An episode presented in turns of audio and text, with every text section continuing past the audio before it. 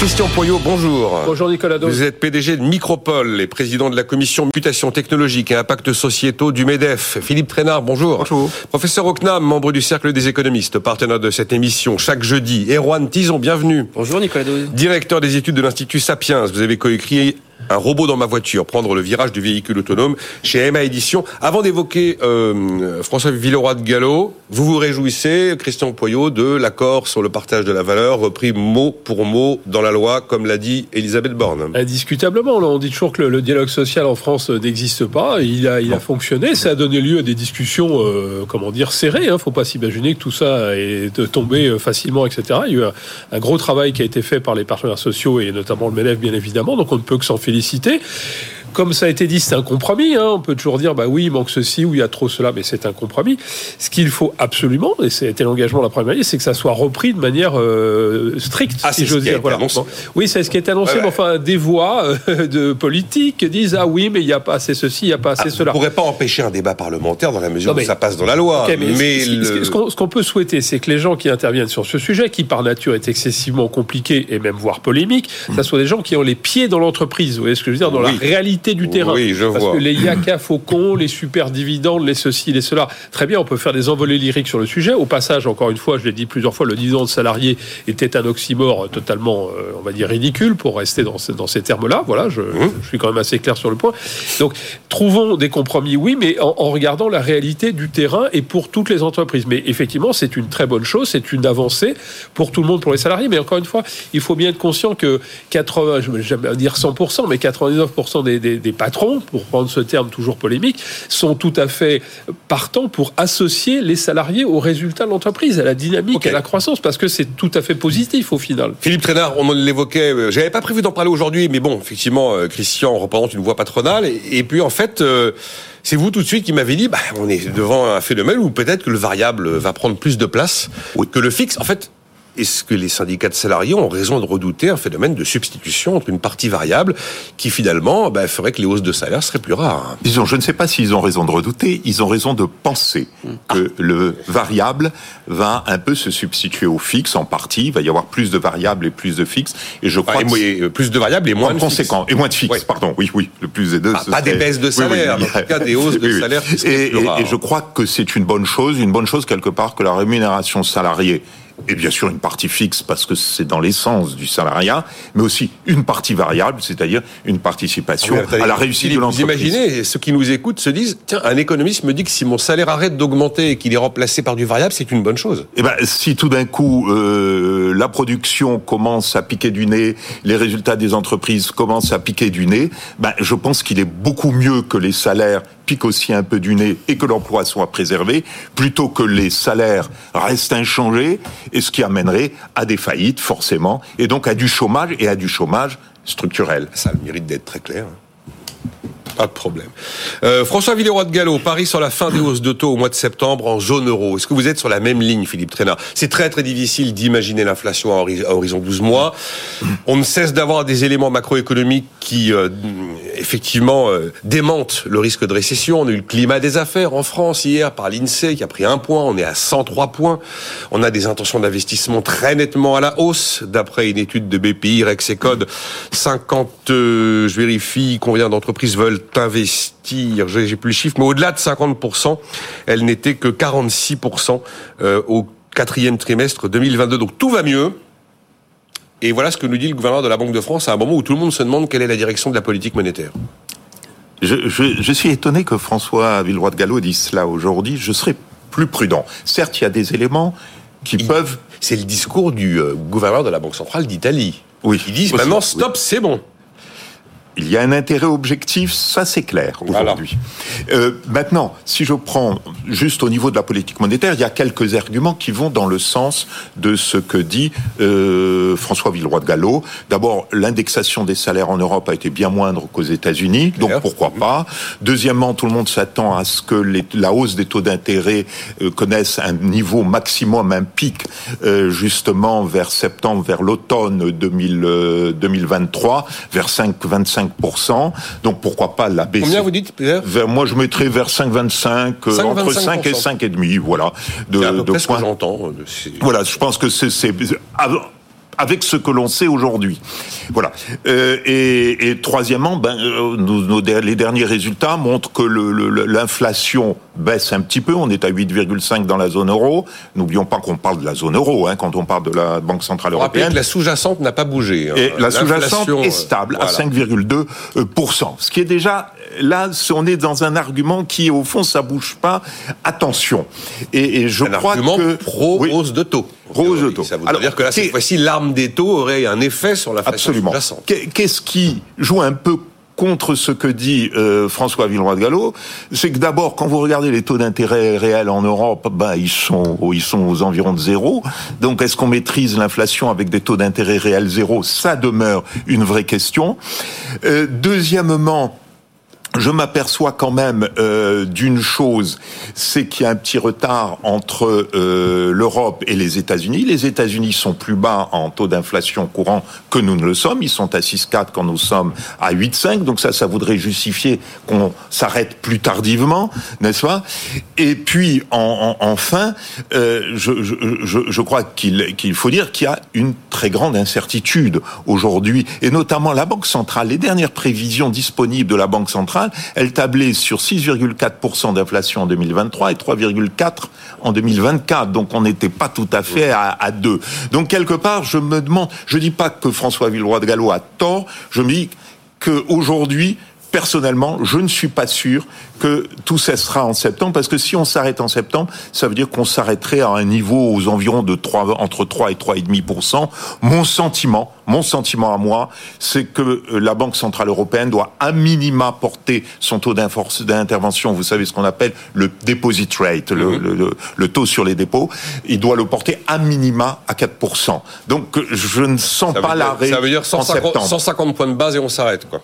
Voilà. Encore. Encore, oui, oui. Euh, Erwan Tison, est-ce que vous arrivez à retrouver vos petits en tant qu'observateur de la chose économique en ce début d'année Sur l'inflation, sur la croissance, sur la dynamique de l'emploi, on en parlera. Parce que c'est vrai que et d'ailleurs, Bruno Le Maire lui-même, dans le repas face aux journalistes début 2023, euh, reconnaissait que la façon dont on regardait les choses aujourd'hui n'avait rien à voir avec celle, avec les yeux qu'on pouvait porter fin novembre, par exemple. Mhm. Et c'est assez déboussolant.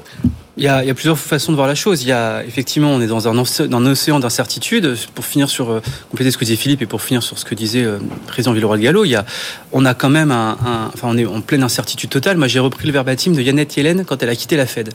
C'était quand déjà ça euh, c'était, si je dis pas de bêtises, je crois que c'était fin 2019. Oui, un truc comme ça. Euh, et du coup, ce qu'elle disait, c'est qu'en fait, elle disait qu'elle ne comprenait pas, après son expérience de gouverneur de la Fed, pourquoi est-ce que les taux d'inflation étaient si bas et pourquoi est-ce que les taux d'intérêt étaient si bas? Alors que c'est quand même assez inquiétant de, de, quand on pilote directement la première monnaie mondiale qui est responsable d'une grande partie de, de, du pouvoir d'achat des, des, des, citoyens mondiaux, de pas savoir ce qu'on fait et ce qu'on est aux manettes. Mais on sait que c'est l'essence même justement des, des, banquiers centraux quelque part. C'est on trifouille un petit peu, vous savez comme dans Mickey dans Fantasia, on trifouille, on sait que ça fonctionne, mais on sait pas jusque quand ça va fonctionner.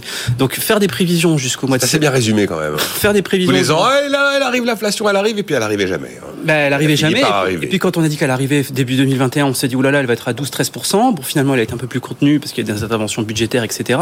Mais donc du coup, de commencer à faire des, des, des prévisions là-dessus, surtout qu'en plus, moi, je me mets à la place du politique. Je me dis si jamais les taux d'intérêt vont être amenés à diminuer plus tard, est-ce que j'ai vraiment besoin de faire une révision des politiques budgétaires et de, de la dépense publique?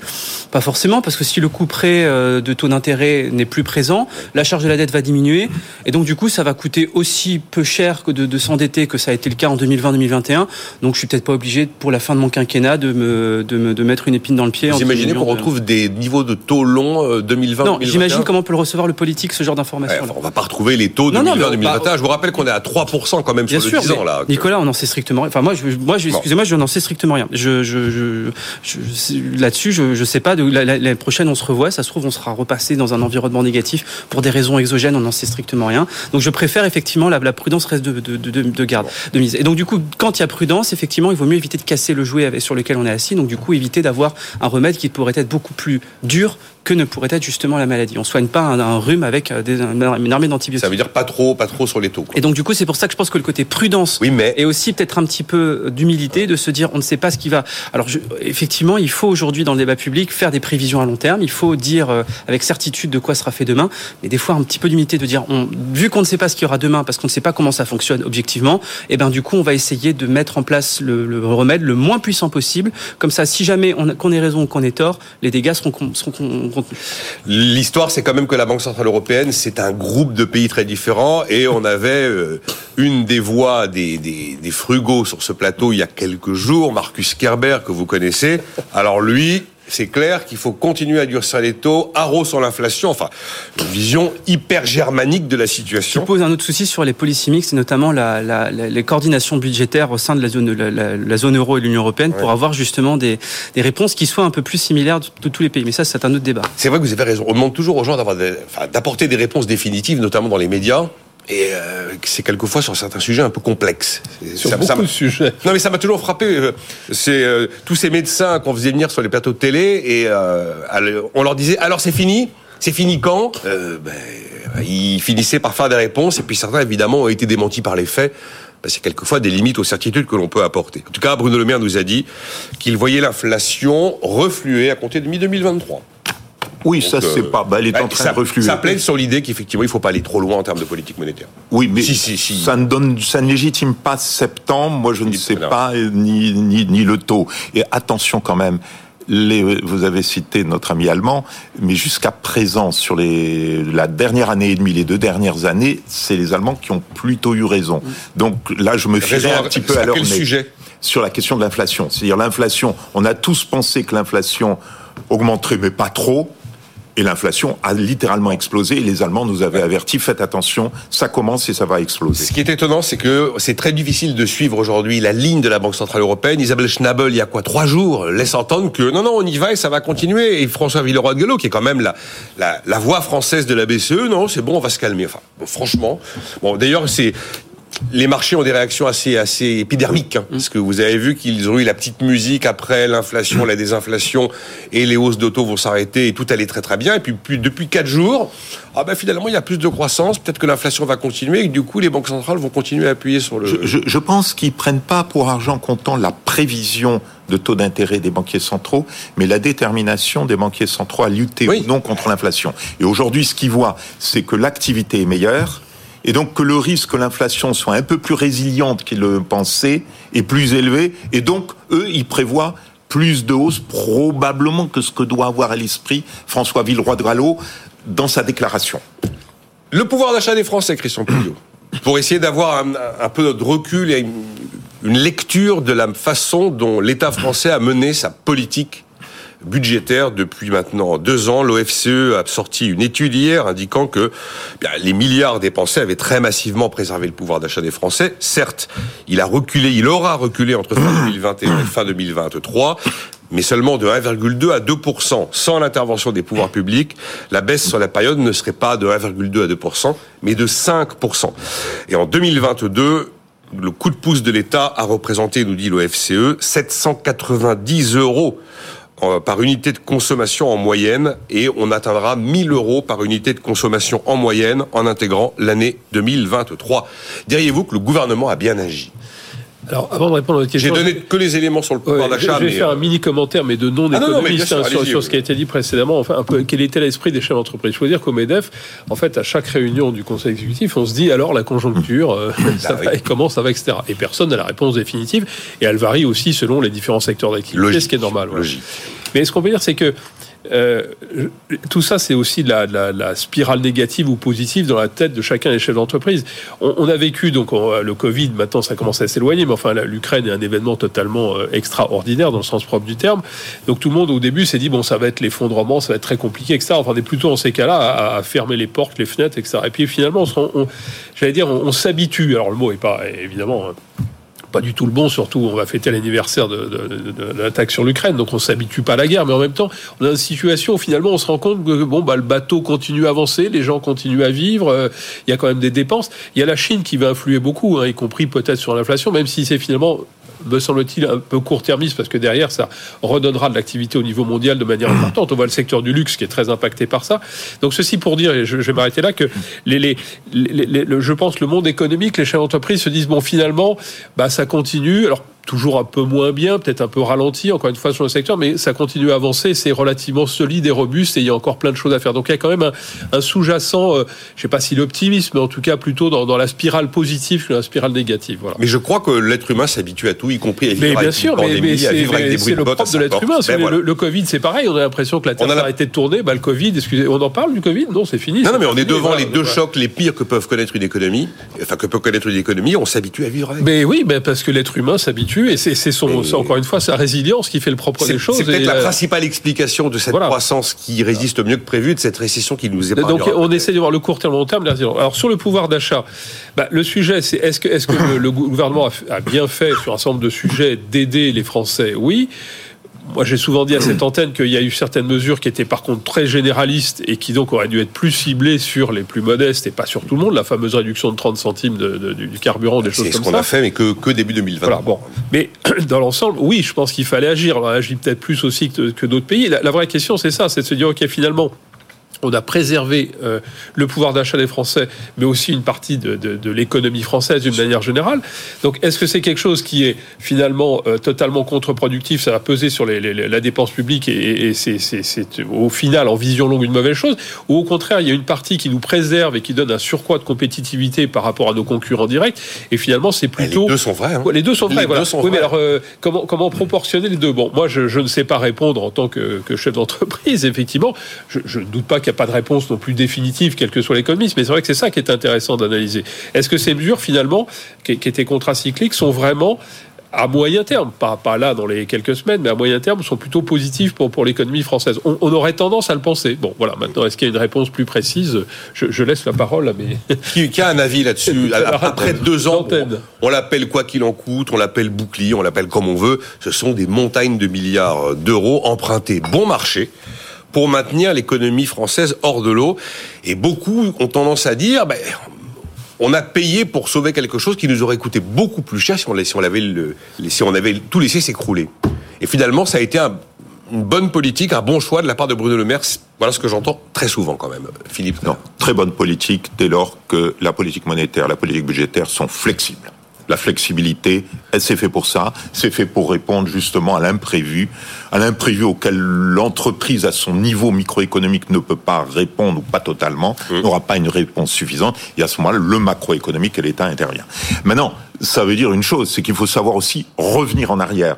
Le temps du retour en arrière. Si j'ai augmenté les dépenses publiques, très bien, nous en sommes tous très contents. Si en revanche, je suis dans la logique des années passées du bec de perroquet, c'est-à-dire chaque fois que j'augmente les dépenses publiques, après j'y, mais comment pouvez-vous ensuite baisser les dépenses publiques Vous imaginez les sociétés, les, les problèmes sociaux par derrière? Alors là, il y a un problème majeur. Donc il faut maintenant prévoir, et il faudra le regarder dans le prochain programme euh, pluriannuel que nous allons donner à la Commission européenne, qui est un très bon exercice de long terme, qui soit très réaliste et surtout qui prévoit une baisse, un reflux de la dépense publique. Il faut refluer. Là, il, faut absolument supprimer cette dépense. Bruno Le Maire n'arrête pas de dire qu'on va refluer, n'arrête pas de dire que c'est terminé. C'est hyper important. C'est pas 0% qu'il faut, c'est moins quelque chose. Voilà. S'il n'y a pas moins quelque chose, à ce moment-là, cette dépense va poser plus de problèmes qu'elle n'en a résolu. On va marquer une pause dans un instant, on continuera. Vous réagirez, Erwan Tison. Il a dit, Bruno Le Maire, qu'il lançait cette fois-ci,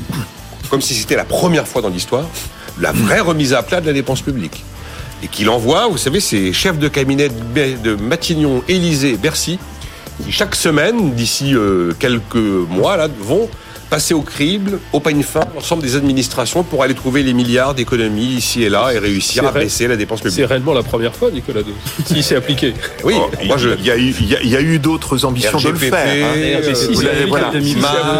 et, et, je crois qu'il faut le mettre en œuvre et c'est pas difficile. Il y a quelques dépenses qui sont claires et nettes. Hein, qui, qui il faut débrancher, vous dites. Total est les dépenses Covid doivent être débranchées. Total est en train de rebrancher une alors là, c'est plus une ristourne, c'est un plafonnement des prix.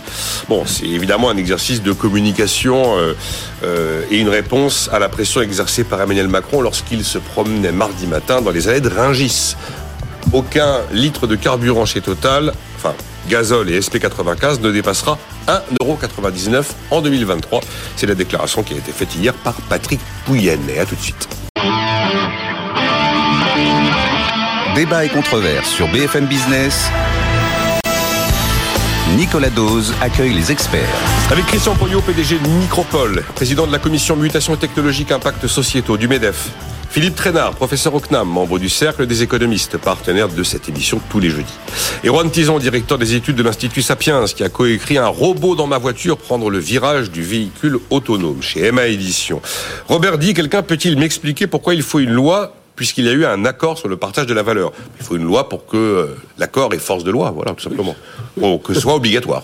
Puisqu'il y a la notion d'obligation dans l'accord, et pour que ce soit vraiment obligatoire et incontestable, ça passe par la loi, mais l'enjeu était de savoir si le politique reprendrait la main pour faire une loi à sa sauce, ou si c'est l'accord, et dans les termes exacts négociés par les partenaires sociaux, qui serait traduit euh, en texte de loi. Et Ron Tison, pouvoir d'achat, euh, ce qu'on évoquait à l'instant, le fait que ben, le gouvernement, euh, les pouvoirs publics, les milliards de dettes ont très très très clairement soutenu le pouvoir d'achat des Français depuis 2021. Oui, c'est certain. Alors après, il y a, y a, à boire et à manger là-dedans. C'est très bien quand la politique justement liée au quoi qu'il en coûte et au soutien au pouvoir d'achat a permis aux ménages les plus modestes de pouvoir continuer tout simplement à s'alimenter et à se déplacer. après, quand on fait des ristournes à la pompe ou des chèques bois ou des chèques je sais plus trop quoi qui viennent nourrir en fait un, une espèce de d'orgie technocratique qui permet à chacun d'assumer ses lubies euh, euh, interventionnistes. Là, je dis non. Euh, après, ça pose une question philosophique et aussi économique. Est-ce que c'est à l'État de garantir le pouvoir d'achat? La science économique, la littérature économique nous dit que le pouvoir d'achat, effectivement, c'est le rapport entre les revenus et en gros le niveau des prix. Quand le niveau des prix, effectivement, reste très fort, augmente, comme c'est le cas aujourd'hui, ce qu'il faut faire, c'est augmenter les revenus en parallèle. Il y a une façon d'augmenter les revenus et qui fait le, le, lien avec un autre sujet que, dont on parlera peut-être après, qui est celui justement de la productivité. La productivité. Normalement, c'est le moteur du salaire, la productivité. C'est le moteur du salaire. Quand vous regardez, alors selon les modèles, vous avez des modèles euh, plutôt plutôt classiques, plutôt keynésiens, mais même chez les keynésiens, on vous dit qu'en gros le salaire c'est deux tiers de productivité, un tiers inflation. Donc le salaire de toute façon est directement lié à la productivité.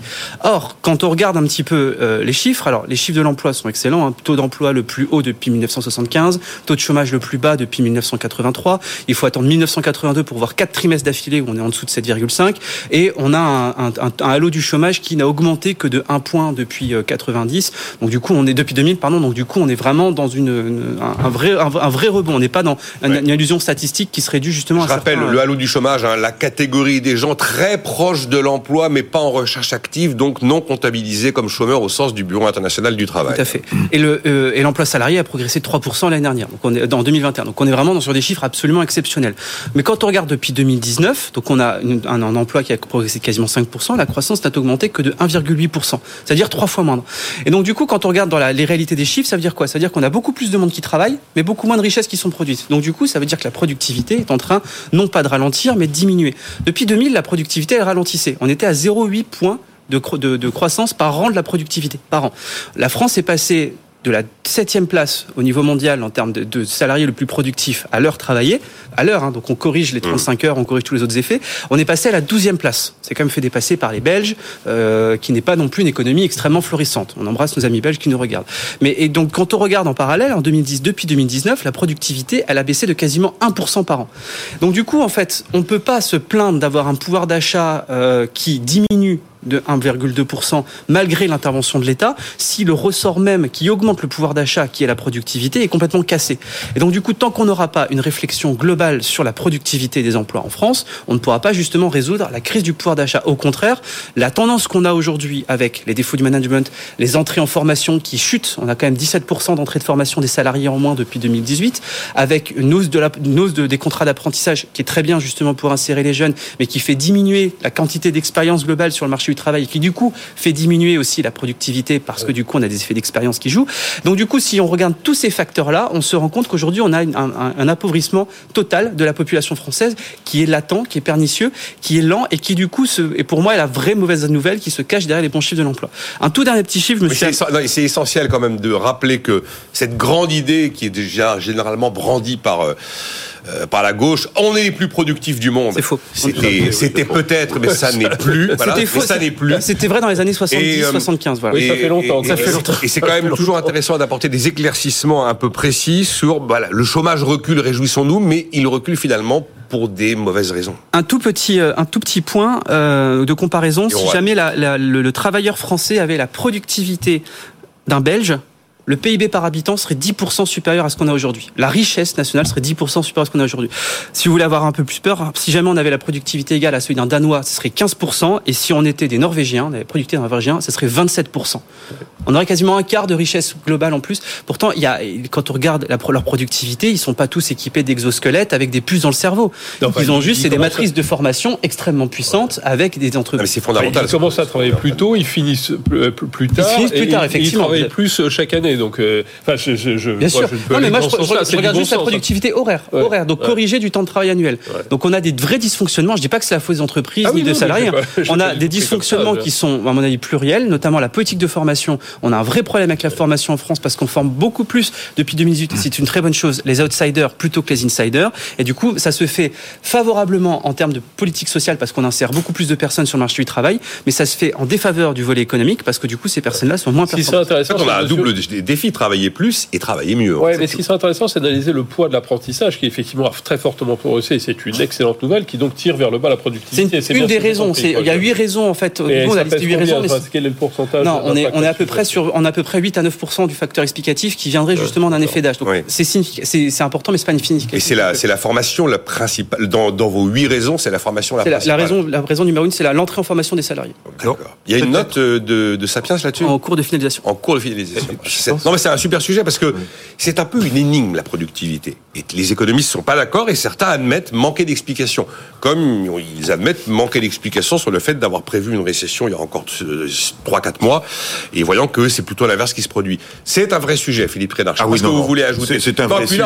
oui, oui. Enfin, les, les, comparaisons en termes de productivité à l'heure avec d'autres pays, si on avait leur niveau de productivité, on est vraiment sur quelque chose de... Non, Erwan a tout à fait raison. Maintenant, ajoutons une chose, et c'est un problème, c'est une question qui avait été posée par l'économiste Robert Gordon, très connu aux États-Unis, qui dit eh, malheureusement, la productivité a tendance à baisser dans les économies avancées et elle tend vers zéro. Alors, les raisons de cela sont pas aussi évidentes. Est-ce qu'il y a trop de régulation, pas assez de prise de risque? Je pense que Christian pourrait être euh, sur ce point très très pertinent. C'est vrai qu'on prend pas. Qui dit innovation dit prise de risque, parce qu'une innovation sur deux, voire une innovation, euh, trois innovations sur quatre, ça se plante. Donc il y a, y a un vrai sujet et on voit cette productivité qui, qui, qui baisse et surtout, on a, on a un autre indicateur qui sont les taux d'intérêt réels à long terme. Normalement, le taux d'intérêt réel à long terme, c'est un truc qui est positif. La théorie économique, alors n'entrons pas dans les détails, nous dit que c'est plus ou moins lié à la croissance et notamment à la croissance par tête, c'est-à-dire à la productivité. La croissance par tête, c'est de la productivité, n'est-ce si elle est à zéro, n'est-ce pas, comme elle l'est aujourd'hui en France et dans la zone euro, on a un vrai problème. Et, les marchés le voient à long terme. Alors, est-ce qu'ils sont en train de prévoir une décroissance liée à la transition énergétique? Mais je crois, comme le dit Erwan, qu'on a un vrai problème de formation. Nos jeunes se précipitent faire des formations, parmi lesquelles, malheureusement, je suis, j'enseigne, qui sont des formations plus qualitatives, etc. Et ils fuient les formations où se fait l'innovation. C'est-à-dire ce sont des formations scientifiques, mathématiques et autres, où nous sommes particulièrement faibles. On manque d'ingénieurs, c'est ça le message. Mais oui, on manque. On a certes des, des, des, des, des personnes qui sortent de l'école nationale de l'ENS supérieure qui sont très bons et qui partent tout de suite aux États-Unis, n'est-ce pas? Et après ça, ben, il n'y a plus rien. Euh, on a des gens qui font des études très qualitatives, mais qui ne mènent à aucune innovation. Donc on a un vrai défi. Défi peut-être aussi sur la régulation attention que les régulation, contraintes. Vous pensez à quoi régulation? Moi, dans la régulation, c'est que vous, on vous encadre toutes vos activités. Donc quelque part, vous pouvez pas prendre comme ça de de de, de risques. Prenez le, les données personnelles. Quasiment en Europe, il est presque impossible d'utiliser les données personnelles. Aux États-Unis, vous pouvez utiliser les données personnelles, mais attention, il n'est pas question, bien évidemment, qu'il y ait un mésusage de ces données personnelles. Donc, vous les utilisez, qu'est-ce que vous faites? Ben à côté, vous avez un lab qui développe la protection des données personnelles. Aujourd'hui, qui est-ce qui a la maîtrise des technologies concernant les données personnelles? C'est pas l'Europe, c'est les États-Unis. Donc il y a un vrai problème, si vous voulez. Donc un excès de régulation vous conduit à être simplement, euh, comme euh, l'aurait dit, un paysan de la Garonne, n'est-ce pas, pour reprendre la parole d'un philosophe qui, qui, le voyait positivement. C'est positif, c'est une belle vie, mais attention, ça vous coupe de la concurrence Vous l'observez, Philippe Trénard, c'est un phénomène qui n'est pas, qui est pas franco-français, c'est vrai, c'est Erwan Il est européen. Mais l'Europe continentale. Vous avez cité, vous avez cité Gordon, c'est que euh, derrière, il y, a, il, y a, la petite musique de la stagnation séculaire. Il y a la petite musique de la stagnation. Non, éventuellement, mais quelle est la place beaucoup, Quelle est la place de, de, la protection Est-ce qu'une protection trop importante, mm. qui couvre beaucoup plus large que les personnes qui sont en nécessité, handicapées, etc., et, dissuasive à la prise de risque. Moi, moi je, euh, Christian Pogneux, parce qu'il y a déjà un sujet, beaucoup s'interrogent sur le fait que les gains de productivité espérés notamment de l'automatisation, de la robotisation, de la numérisation sont pas aussi puissants. Alors bon, là, on aurait pu les un débat qui est très macroéconomique, donc je vais pas. Non, mais euh, je vous laisse, vous laisse partir sur le terrain qui est le vôtre. Moi, le, point, ça serait de dire euh, cette baisse de productivité. Finalement, faut pas tant la juger au point de vue euh, en valeur absolue qu'en valeur relative, c'est-à-dire se, se, dire comment on se positionne par rapport à nos petits copains. Et les chiffres qui ont été donnés là sont, mais enfin moi, ils me surprennent pas. Je les ai pas en tête, mais au monde qu'on est vraiment à la traîne. J'ai été un peu impressionné par les écarts. Donc, c'est-à-dire que tout le monde semble être encore une fois dans cette plutôt de décroissance. Mais, mais nous, on est encore pire, puisque de toute façon, on a, on a des points euh, de, de, friction, enfin de tension qui, qui, nous pénalisent encore plus. Donc, euh, ce que je veux dire, cherchons déjà au moins à revenir dans la moyenne de tout le monde. Après, si la moyenne baisse, c'est encore un autre débat, mais soyons déjà dans la moyenne. Sur le côté régulation, je peux que reprendre ce qu'a dit Philippe Trainard très justement à l'instant. Alors, c'est un au niveau européen où euh, on, on, a tendance à surprotéger, sur euh, sur euh, sur défendre, sur sur bloquer les, choses. Hein, toutes les régulations européennes qui partent toutes d'un bon état d'esprit. Alors là, je suis vraiment dans le sujet numérique, le DSA, le DMA, le Data Act. Enfin, il y a tout un tas de choses le point de départ est, très très bien, super, personne ne peut contester ça. La mise en œuvre va aboutir à un monstre, euh, comment dire, et qui, qui, va bloquer les entreprises et l'innovation. Et puis là-dessus, en France, on a souvent de la surtransposition. Hein, c'est Monsieur Plus, là, voilà, on en rajoute une couche extra.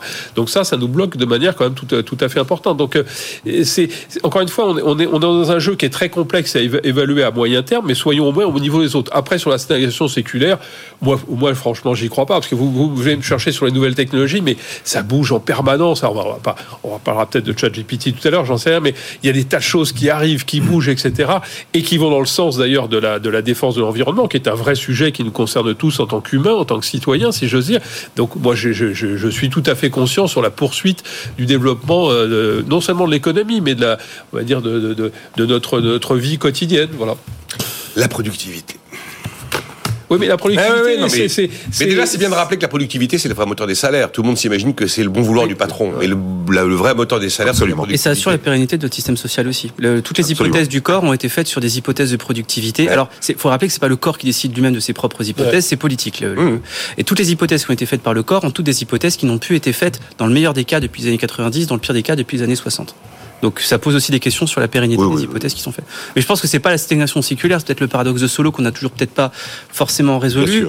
Pire que ça, il y avait une chronique d'un de vos, vos, excellents intervenants qui était publié il y a pas longtemps dans le Monde qui disait qu'en fait on, on, a, on a mal utilisé les outils numériques. Le mail aujourd'hui nous fait perdre plus de temps que ce qu'on aurait pu y gagner parce qu'on va utiliser un mail pour envoyer une information qui n'est pas forcément pertinente, mais le temps qu'on va utiliser pour envoyer ce mail-là pour dire OK, bonne journée, c'est du temps qu'on n'aura pas utilisé pour faire autre chose. Et je crois que c'était Philippe Martin qui avait écrit euh, sur ce sujet-là, et c'était assez intéressant de voir effectivement que comment la plupart des outils, y a, vous avez encore une fois, je pense en sablier, des entreprises qui ont extrêmement bien compris ChatGPT, qui avait à l'époque feu le métaverse, bien compris potentiellement à quoi ça pouvait servir pendant les quelques mois, ou toutes ces nouvelles technologies, à quoi ça peut vraiment servir. Et puis vous avez les autres qui quelque part subissent par manque de formation aussi, mais peut-être manque d'acculturation, subissent ce genre de, de, de, de nouvelles technologies là ne savent pas comment s'en servir, et donc du coup sont plus à rebours plutôt que justement être proactif. mais sur ce sujet-là, toute innovation humaine a ses côtés positifs et négatifs. Donc je suis le premier à reconnaître qu'il y a des, on passe tous par moments beaucoup trop de temps sur nos mails. Mais en même temps, si on, si on supprimait les mails aujourd'hui, j'imagine pas, pas la Non, c'est la façon dont tu l'utilises. C'est le, la façon dont tu l'utilises. C'est-à-dire que pour moi, je, bon, c'est toujours ma manière de voir les, le, chose, le verre moitié plein et non pas à moitié vide. Au final, le gain de productivité, pour le coup, de dynamisme des échanges, que ça soit d'ailleurs dans les, au sein d'un même pays ou international, a été tellement énorme que ça pallie très largement les, les, les, les, aspects plus négatifs que vous pouvez citer à l'instant. Je, je, réagis là-dessus parce que sinon, ça, ça et je me doute bien que c'est pas votre vision, mais ça peut aller à dire bah, les nouvelles technologies, c'est mauvais. Non, alors, pas du tout. Je pas, non, non, mais j'en ai bien d'accord. Mais ça va, c'est mauvais, y compris sur l'environnement, mais même sur la productivité au travail. C'est complètement l'inverse. Euh, ce que je veux juste Philippe Trénard, allez-y. Après, on avance. Non, non, un tout petit mot. C'est effectivement une petite chanson qu'on a connue dans les années 90, hein, qui a amené à ce qu'on appelait le paradoxe de Solo. Comment c'est-il Il y a des innovations technologiques formidables, et je les vois pas dans les statistiques. Et on se retrouve. Alors, on les a vues en fait à la fin des années 90 et au début des années 2000, et on se retrouve dans cette situation. C'est vrai, et je crois qu'il faut être prudent, comme le dit Christian. Euh, quelque part, il y a. Je, votre question est très très bonne. Mais est-ce qu'on a un problème ou est-ce que c'est quelque chose qui est un peu masqué sous la masse des données factuelles? Là, il y a bien sûr une petite prudence à avoir. Un Les macroéconomistes insistent sur ce point. Non, tout à fait, mais c'est une question fondamentale. Je dis pas que la technologie est mauvaise, hein, parce que le premier essai que j'ai écrit, justement, c'est pour dire que les nouvelles technologies nous permettront justement d'améliorer le travail. Mais la question, c'est est-ce qu'on a peut-être aussi un problème d'acculturation, un problème d'investissement aussi? Quand on regarde, ça c'est le Conseil national de la productivité qui l'avait dit, le, la France est un des pays européens aujourd'hui où les investissements dans les technologies, d'éthique est le plus faible en Europe. Vous citiez le Danemark, la Suède et la Norvège, qui sont des pays qui surperforment d'un point de vue productif, comme par hasard, corrélation ou pas causalité, mais c'est des pays qui investissent énormément dans la formation professionnelle, quasiment, quasiment 8 points de PIB pour les pays nordiques, et dans l'accompagnement des nouvelles technologies. Mais pourquoi? Parce que c'est un problème de moyens des entreprises françaises. Hein. Pour investir, il faut de l'argent. Donc la rentabilité des entreprises françaises étant plus basse que la moyenne européenne, mais on investit moins. C'est Natacha Valla qui est à la tête du Conseil national de la productivité. Euh, Alpha Dio m'écrit, ChatGPT n'aurait jamais été inventé en Europe, l'Union européenne aurait tué le projet dès le début avec ces régulations. Bon alors c'est pas. Ne soyons pas pessimistes. alors je, là aussi, moi je suis pas un data scientist, mais ChatGPT c'est basé sur la quantité d'informations. Les algorithmes qui permettent de, de, de, sortir l'information sont finalement pas anciens, mais enfin qui sont pas tout à fait récents. C'est plutôt la masse d'informations auxquelles accède ChatGPT qui permet aujourd'hui de sortir ce, sujet. Et c'est vrai qu'il y a mécaniquement plus dans, euh, aux États-Unis qu'ailleurs. Avec un souci du consommateur très très prégnant dans ce type de produit. Oui, c'est clair. Il faut être un peu moins dans nos traditions. Là, il y a un débat donc qui démarre à la Cour suprême euh, aux États-Unis qui est très intéressant sur la responsabilité des plateformes. Et le sujet, ça va être de dire demain ChatGPT et, il y en a plein d'autres. On cite que ChatGPT, mais on a vu Google est en train de lancer des solutions concurrentes, etc. Qui va être responsable de la qualité de ce qui est sorti dans ChatGPT Est-ce qu'il faut mieux une recommandation qui vous donne accès à certaines informations que vous pouvez vous-même évaluer ou quelque chose qui est pré-mâché mais dont vous ne pouvez pas euh, calculer et vérifier les sources? Emmanuel Macron à Rungis a tendu le plateau euh, à Patrick Pouyannet pour faire son effet hier parce qu'en fait l'information avait déjà été délivrée lors de la présentation des résultats le 8 février. Il était hier sur TF1 et il dit je plafonne à 1,99 mes carburants toute l'année dans toutes mes stations. Ça commence dès samedi dans les 210 stations d'autoroute et ça concernera dès le 1er mars les 3700 stations totales, c'est-à-dire un tiers du parc. Voilà, euh, on est à moins d'un 90 en moyenne hein, sur l'ensemble des carburants moyenne nationale aujourd'hui. Le baril est à 80 dollars les 159 litres, donc euh, tout va bien pour l'instant. Euh, c'est la distribution des super profits. Euh, et Tison, ça y est là Et c'est bah, une redistribution du super profit par l'acteur concerné en tant que tel. Ça pose pas un petit problème quand même Environnementalement, si. Alors évidemment, on subventionne des énergies fossiles qu'on est censé euh, qu'on est censé réduire. Vous avez vu le chiffre de l'Agence internationale de l'énergie qui a été publié il y a 48 heures 1000 milliards de dollars de subventions d'énergie fossile dans le monde en 2022, principalement par les pays riches, qui sont les mêmes qui donnent des leçons contre le réchauffement du climat. Euh, redistribution des super profits. Ouais. Je, si vous avez un avis. Oui, non, non, mais je pense que c'est un avis. Ça énerve beaucoup ce matin. Non, on considère qu'un 99 c'est déjà très cher. C'est un petit peu dommage. Nous devons augmenter le prix du carbone, donc quelque part le prix des énergies fossiles doit augmenter. Bon, Vous pouvez pas dire, enfin, c'est inaudible aujourd'hui. Poutine, hein. oui, mais Poutine nous aidait à l'augmenter. Il y avait qu'une chose de bonne qu'il faisait, c'était celle-ci. Moi, j'en aurais profité. Et au fond, plutôt que de demander à Total de baisser le prix de l'essence pour soutenir le pas baisser là, hein, c'est plafonné. De plafonner, je lui aurais dit bon, vous avez fait des super profits parce que les prix du pétrole ont augmenté.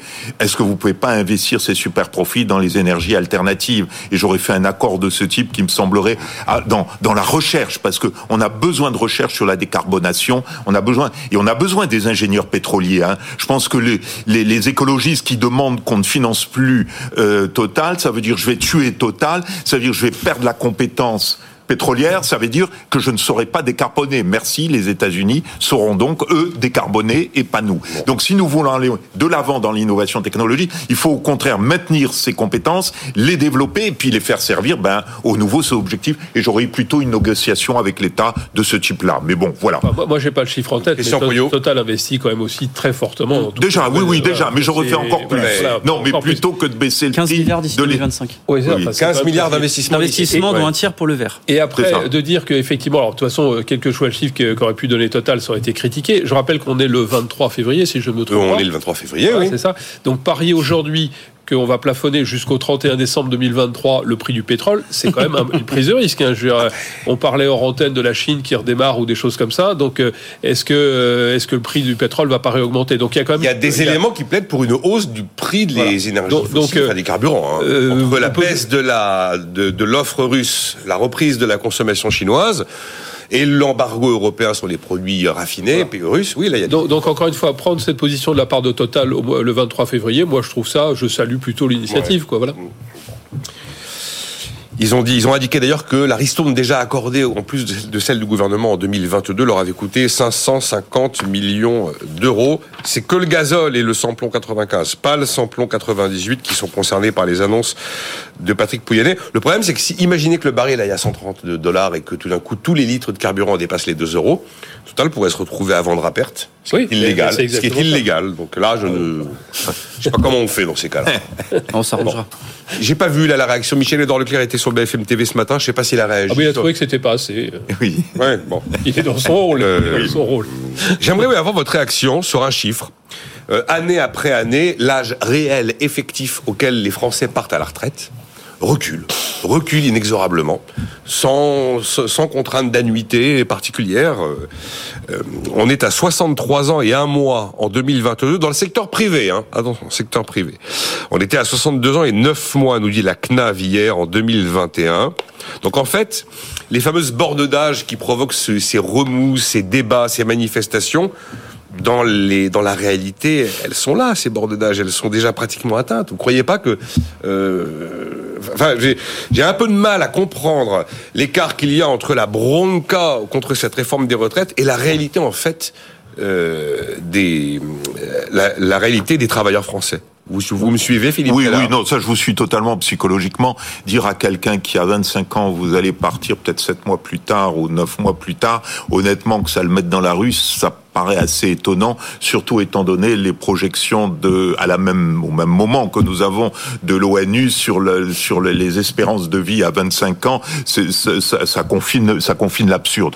De fait, nous le savions, nous étions dans une phase où ça allait augmenter, et de fait, nous voyons bien que euh, l'idée du gouvernement était d'accélérer le mouvement, et je crois qu'il avait raison de vouloir accélérer de le mouvement. La vraie question, c'est que, que, euh, le problème auquel s'est heurté le gouvernement, c'est qu'en mêlant des des, critères de durée de travail mm. qui me paraissent excellentes, hein, avec des, un, juste un critère d'âge 64 mm. ans, qui était un peu un critère qui date un peu de plutôt de l'après-guerre. On se disait à 65 ans, les gens, ils sont finis, ils sont etc. À 64 ans aujourd'hui, 65 ans, 90 95% des personnes euh, sont en train de courir et de dévaler les escaliers de, du, du, métro. Donc quelque part, il, il fallait en profiter, mais j'aurais peut-être pas combiné les deux mesures. Moi, je crois que ça a été l'erreur, parce qu'en combinant comme ça des deux mesures, vous avez une équation et deux contraintes. Forcément, vous allez avoir des angles morts avec des problèmes. Surtout que je vous rappelle ce que disait Olivier Dussopt. Alors bon, c'est possible que ce soit un coup de fatigue, un vrai, hein, parce que je pense qu'il est un peu au bout de sa vie en ce moment, le ministre. On est, il est 23 h Pradier revient à la charge vendredi. On est à quoi 58 minutes de la fin hein, de, l'examen avant que ça n'aille au Sénat. Euh, dites-moi, Monsieur le Ministre, si quelqu'un travaillera plus de 43 années. Et là, Olivier Dussopt dit clairement, personne, personne, personne, personne n'ira au-delà de 43 ans. Ce qui veut dire que le 64 ans, eh ben, n'a plus aucun sens. Euh, ouais, a été Ça devient un symbole. Non. Alors, je ne sais pas si on le côté un petit peu scandaleux de l'attitude de Monsieur Pradier, c'est que les Républicains ont fait savoir, ont fait campagne, n'est-ce pas, pour 65 ans. il, y a, un moment où il faut avoir un peu d'honneur et de continuité. Non, mais ce qui est dramatique en France, c'est qu'on a un débat qui est totalement dogmatique, qui, qui, qui, est ridicule sur tous ces sujets. Quoi. Et là, je pense que là, l'âge de 64 ans a été mis pour moins que les gens impriment bien qu'il va falloir travailler jusqu'à 64 ans. Mais soyons très clairs, on se revoit dans allez, 5 ans, enfin disons en 2030, de toute façon, il va falloir encore le bouger, ce, chiffre-là. C'est tout à fait bah, bien sûr. C'était dit tout à l'heure, les chiffres du corps aujourd'hui sont faux. Pas, pas, du fait du corps en tant que tel, enfin, sont faux. sont sur les prévisions totalement. 4,5% de chômage. Trop optimiste.